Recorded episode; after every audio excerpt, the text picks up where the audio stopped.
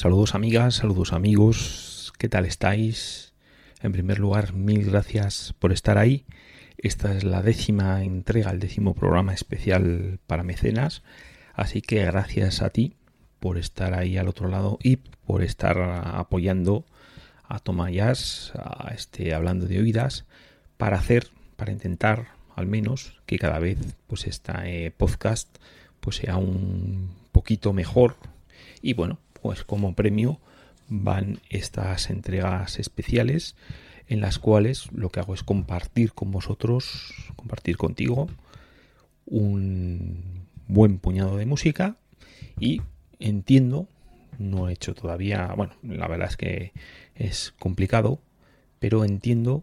que si estás escuchando estos podcasts y sigues HDO es porque te gusta la música y bueno, pues eso es lo que vamos a, escuchar en este programa como en los anteriores.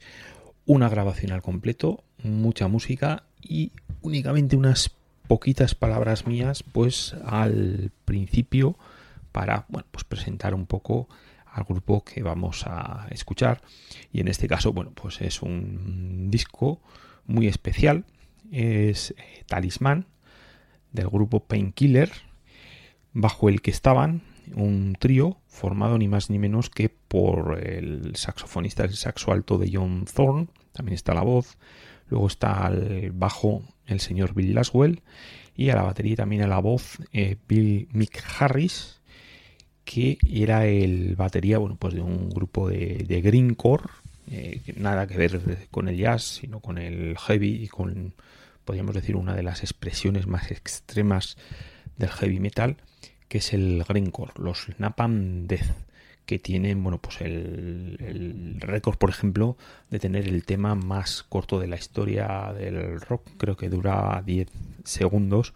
pero bueno, mm, estamos hablando de un grupo con temas que podían durar pues menos de 30 segundos, ya digo, desde luego opciones de metal extremo con temas tocados a, a máxima velocidad y con una energía increíble. Bueno, teníamos también a Bill Laswell, que es bueno pues eh, en fin es un músico absolutamente inquieto eh, mezclando en su carrera elementos del rock y del y del jazz. Y es por ejemplo pues el, habitual a la hora pues de hacer remezclas por ejemplo de las obras de, de las obras de Miles Davis aquí nos encontramos con esta grabación en directo el 24 de noviembre del año 1994. Esta grabación eh, se hace en Nagoya, en Japón, en directo. Y si os comentaba que dentro de la, de la música de esos Napalm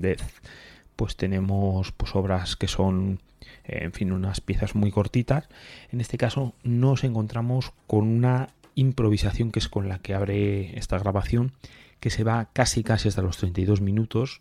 y es Batraccio Frenobuco como maquia, todo ello seguido, y luego suenan los temas Transport of Sorcerers y Amkara. Aquí lo que nos encontramos es la música arquetípica de este Painkiller, es decir, algo así como una especie de jazz hardcore